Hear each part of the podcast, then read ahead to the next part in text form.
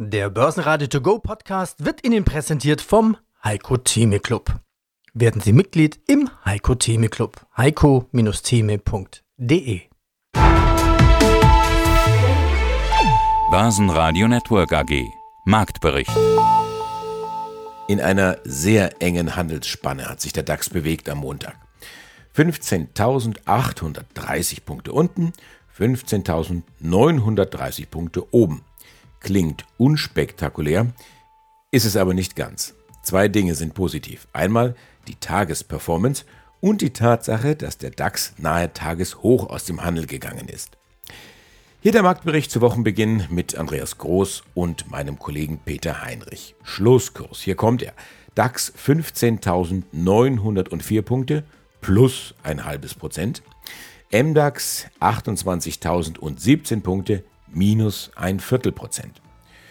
Und wieder einmal beobachtet man aus der Ferne dunkle Wolken an Chinas Immobilienhimmel. Der Immobilienkonzern Country Garden steckt angeblich in finanziellen Schwierigkeiten. In aller stillen Hektik prüfen die chinesischen Behörden jetzt die Situation. Die Aktie indes schmiert 15% ab.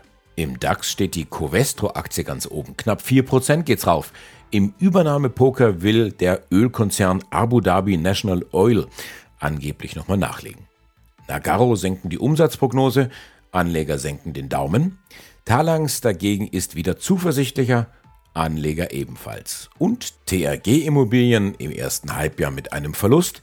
Sie hören gleich den Vorstand. Wie übrigens auch die Vorstände und Unternehmenssprecher von 3U, Softing, Cubiont und Adesso. Ausschnitte in diesem Marktbericht für die komplette Ladung bitte reinklicken bei börsenradio.de. Ja, guten Tag, mein Name ist Martin Thiel. Ich bin Finanzverstand der TRG Immobilien AG und als solcher verantwortlich vor allem für die Bereiche Finanzierung, Rechnungswesen und Investor Relations. Ja, und aus dem Börsenradiostudio meldet sich Peter Heinrich. Unsere Themen heute, relativ viel, natürlich die H1-Zahlen, die Zinslage, Neubewertungen Unterschied polnischer und deutscher Markt, Verkäufe. Ja, und was ergibt sich daraus für die Zukunft, für eine Strategie? Die THG Immobilien hatte im ersten Halbjahr trotz Mietwachstum operativ weniger verdient und natürlich dabei die höheren Finanzierungskosten gespürt. Wie sehr drückten denn bei Ihnen die Zinsen auf das Geschäft? Also Zinsen haben natürlich bei uns schon einen deutlichen Einfluss. Fairerweise hat man in der Vergangenheit sehr davon profitiert. Jetzt sehen wir auch in den Ergebnissen steigende Finanzierungskosten. Aber wir können einfach mit unserem Vermietungs- und dem Verkaufsgeschäft aktuell einen großer Teil der steigenden Zinsen auffangen. Also es ist richtig, wir haben im Vermietungsgeschäft 7% Rückgang im Vergleich zur Vorperiode. Nimmt man das Verkaufsgeschäft hinzu, sind es 11% Steigerung. Das kommt uns im Moment zugute. Also wachsendes Verkaufsgeschäft, vor allem in Polen, das nicht so kapitalintensiv ist, weil die Finanzierung erfolgt da im Wesentlichen über Käuferanzahlung, hilft uns im aktuellen Umfeld steigender Zinsen nach wie vor steigende Ergebnisse auch zu erzielen. Das möchte ich jetzt gerade mal aufgreifen. Was ist anders in Polen? Sie sagten es gerade, die Käufer müssen mehr zahlen am, am Anfang oder, oder wie, ist das, wie ist das anders? Also das ist in Deutschland genauso. Das System ist relativ ähnlich. Das heißt, ein Käufer kauft eine Wohnung, während der Bauphase leistet der Käufer Anzahlungen. Und das hilft uns natürlich, also als, als Bauherr in, in, in Polen, diese Käuferanzahlungen zu nutzen. Also das heißt, wir müssen das nicht über Bankkredite beispielsweise finanzieren, sondern der Käufer zahlt das mit Bauvorschrift. Anders ist das nicht als in Deutschland, aber wir haben dieses Geschäft nicht in Deutschland. Also wir machen in Deutschland keine Bautätigkeit. Das machen wir nur in Polen, weil wir eben da sehr, sehr viel bessere Renditen sehen, sehr, sehr viel mehr Wachstum auch im, im Markt. Also trotz des schwierigen Zinsumfeldes haben wir in Polen steigende Verkaufszahlen. Wenn man das mal vergleicht mit dem Marktumfeld in Deutschland, wenn man da so schaut, was Bauträger jetzt reporten, da geht es in die andere Richtung. Also da zeigt sich der polnische Bauträgermarkt sehr, sehr viel robust als, als der deutsche. Und Warum ist das so? Liegt es ein bisschen an der politischen Lage, dass man Unsicherheiten hat, obendrauf noch grüne Kosten für mehr Dämmung, mehr Sanierung und dann vermutlich auch Unsicherheiten bei Heizungsformen in Deutschland, obwohl natürlich große Immobilieneinheiten ja ausgenommen sind? Also das ist richtig, in Polen sind die Baukosten deutlich niedriger.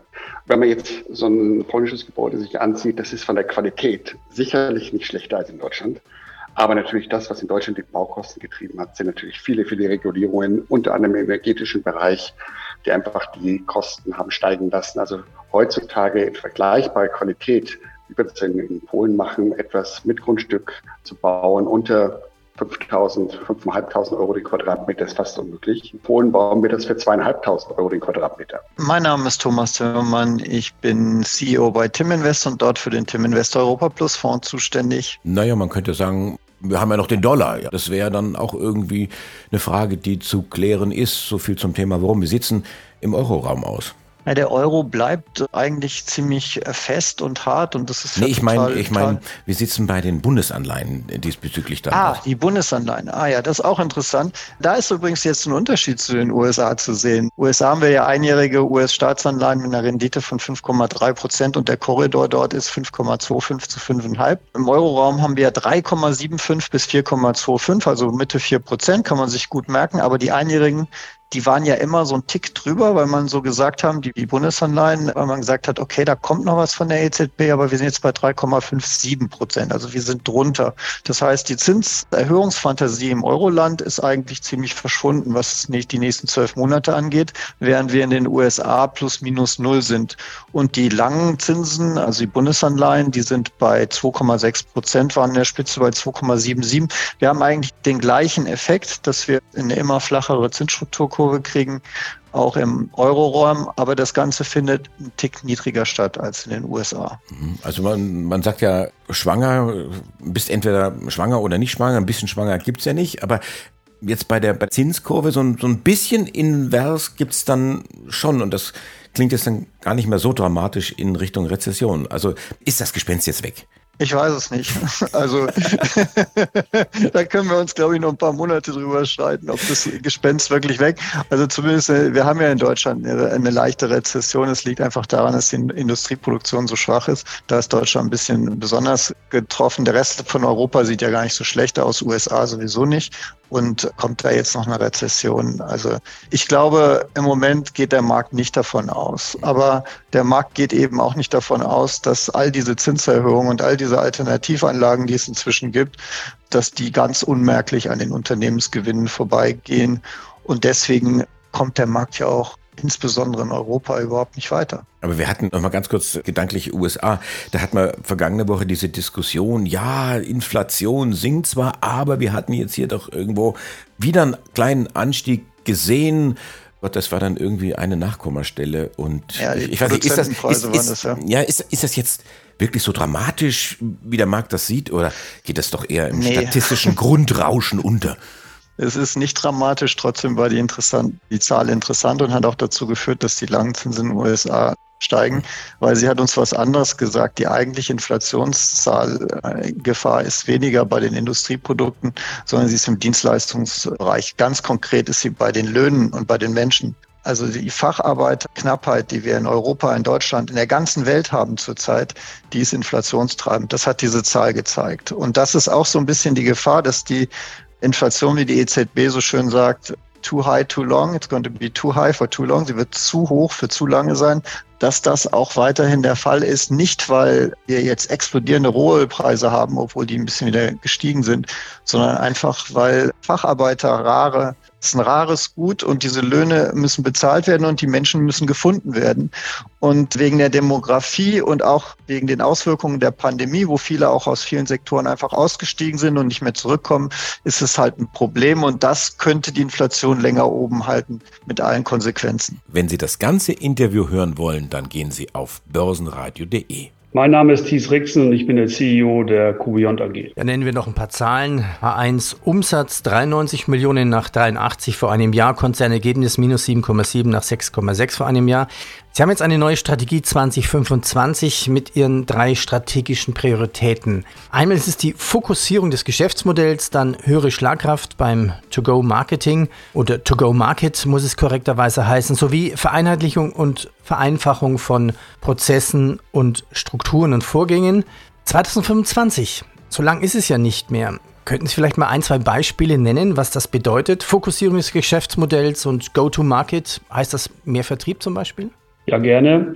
Ich fange mal mit dem Fokussieren des Geschäftsmodells an. Also die Kunden, was meinen wir damit? Die Kunden schätzen uns sehr dafür, dass wir kritische Kernprozesse betreiben. Wir sprachen über die Cloud, über die Cloud-Dienste. Die schätzen uns aber noch mehr dafür, wenn wir ihnen helfen, ihre Applikationen zu modernisieren, auszubauen und damit die Digitalisierung zu treiben, weil das noch wertschöpfender ist. So davon wollen wir mehr Umsatz machen 50 Prozent bis 2025 wollen wir in der Beratung und Entwicklung machen. Da sind wir auf einem sehr guten Weg. Ich erwähnte schon das Logistikgeschäft, was sehr gut, was sehr gut läuft in, in dem Bereich und 50 Prozent in dem Managed Service Betriebsbereich. Zurzeit ist es eher so, dass wir ein Stück weit mehr in dem in dem Betriebsgeschäft machen. So das meinen wir mit Fokussierung des Geschäftsmodells und einfach wertschöpfender für unsere, noch wertschöpfender für unsere Kunden zu sein und Fokussierung des Vertriebs oder Ausbau des Vertriebs können Sie sich so vorstellen, wir haben einen direkten Kundenangang, den hatten wir schon immer. Wir sind regional aufgestellt in ganz Deutschland, sechs Standorten, Vertriebsstandorten. Wir sind da, wo unsere Kunden sind. Und darüber hinaus haben wir vor allem mit der Telekom jetzt einen indirekten Kanal seit ein, zwei Jahren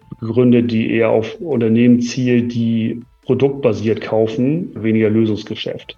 Und dadurch machen wir in Summe natürlich mehr Vertrieb und auch fokussierter. Wir sind im Sales dann, dann fokussierter unterwegs. Börsenradio Network AG. Mein Name ist Kai Knobloch. Auf der Wikifolio-Plattform findet ihr mich unter dem Tradernamen halt Profi87 und mein dort größtes Wikifolio heißt Trend und Fundamental. Ja, suchen wir welche raus. Ich meine jetzt von über 60 Werten welche rauszusuchen, das ist ja fast Zufall. Mhm. Einer deiner besten Werte Energiekonto mit plus 280 Prozent. Warum hast du dich für Energiekonto entschieden und wann hast du den Wert gekauft? Oh, Energiekonto habe ich schon seit 2019, glaube ich, im Wikifolio. Da wurde ja das Thema erneuerbare Energien, bekam da immer mehr Aufwind und für mich eine der solidesten Aktien auf dem deutschen Markt. Ein Projektierer im Bereich ähm, Windkraft und auch Solar und ja, solides Unternehmen wo mir auch die Entwicklung recht gegeben hat, auf das Unternehmen zu setzen. Ich habe dann letzten Herbst ein bisschen abgebaut, da ja dann auch nochmal im Zuge der Energiekrise auch diese Unternehmen nochmal stark gelaufen sind, unter anderem Energiekonto. Da habe ich dann die Gewichtung ein bisschen runtergefahren. Aber bin hochzufrieden mit dem Unternehmen, mit der Aktie, genau. Und das ganze Interview hören Sie auf börsenradio.de oder in der kostenlosen Börsenradio-App. Ich bin Jörg Schröder, Finanzvorstand der Adesso. Ich hatte Sie ja vorgestellt als eines der führenden IT- und Beratungsunternehmen Deutschlands. Sie wollen nicht nur das Führende werden, sondern das Führende in Europa. Mit welcher Strategie denn? Mit Wachstumsstrategie. Also wir wollen stark wachsen und zwar schneller wachsen als der Markt. Der IT-Service-Markt in Deutschland wächst so ungefähr drei bis vier Prozent, so typischerweise nach Bitkom-Zahlen.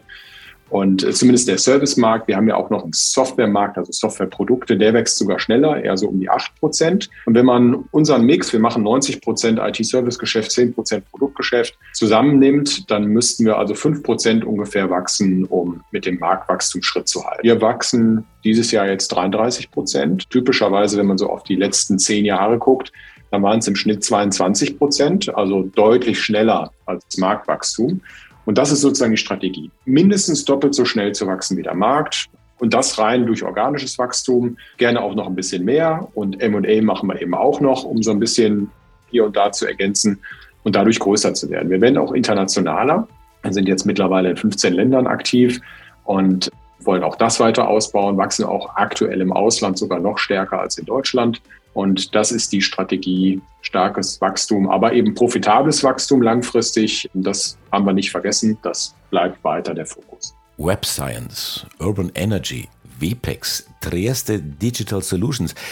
Allein in, in diesem Jahr tauchen diese Namen auf. Das muss alles integriert werden. Ist das das, was Sie sagten? Da haben wir uns, also sind zu schnell gewachsen. Ich sage jetzt mal so laienhaft, da haben wir uns vielleicht ein bisschen übernommen.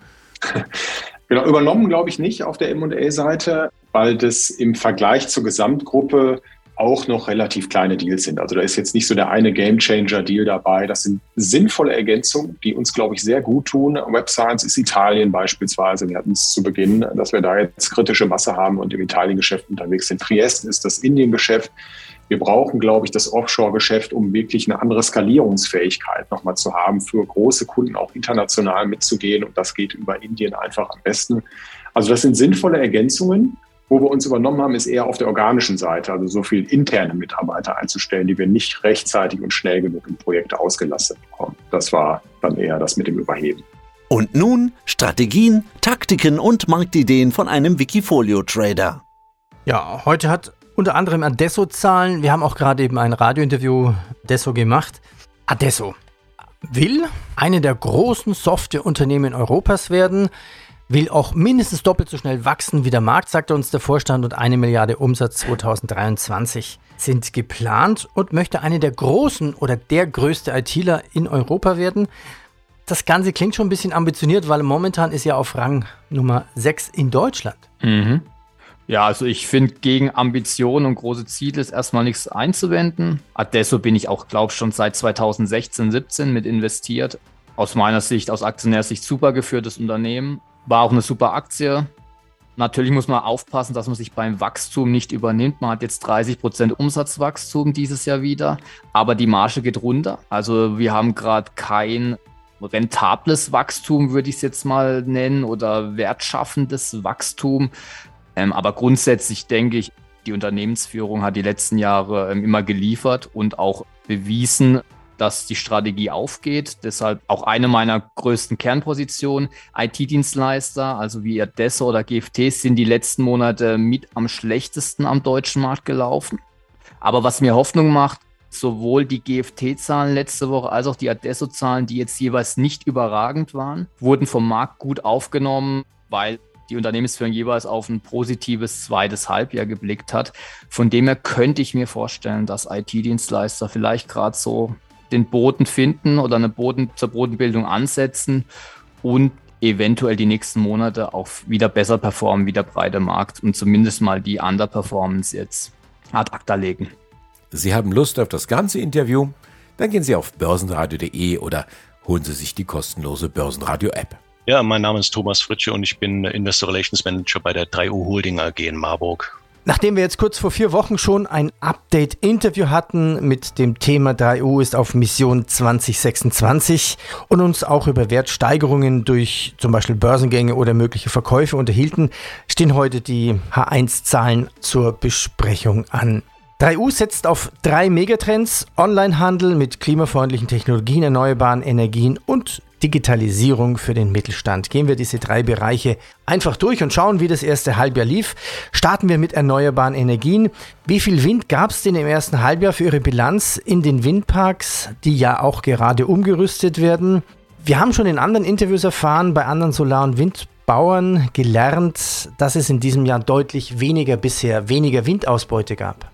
Ja, in der Tat, das ist so. Das heißt, im Vorjahresvergleich haben wir dieses Jahr etwas weniger Wind- und Sonnenertrag zu verzeichnen.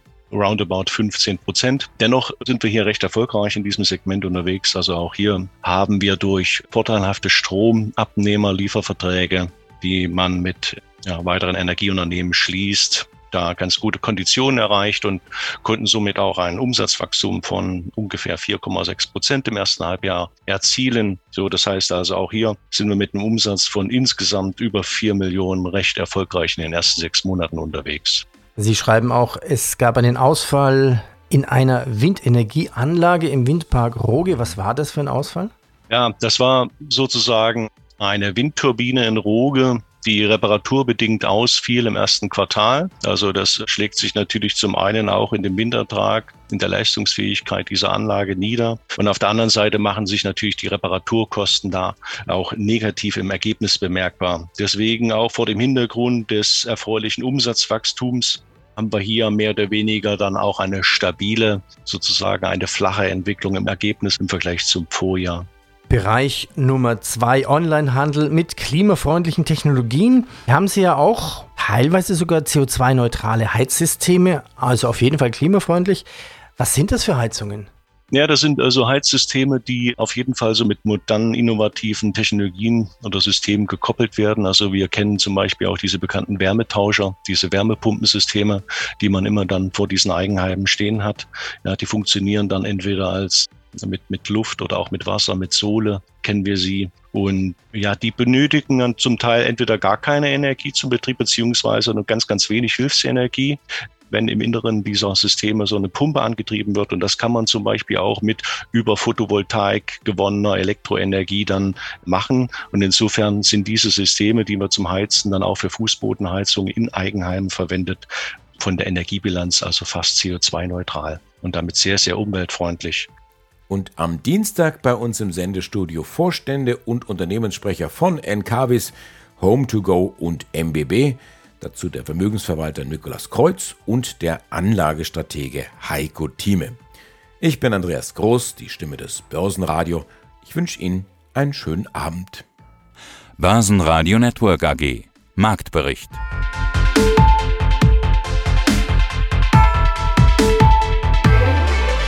Das Börsenradio Nummer 1. Börsenradio Network AG. Der Börsenradio To Go Podcast wurde Ihnen präsentiert vom Heiko Theme Club. Werden Sie Mitglied im Heiko Theme Club. heiko-theme.de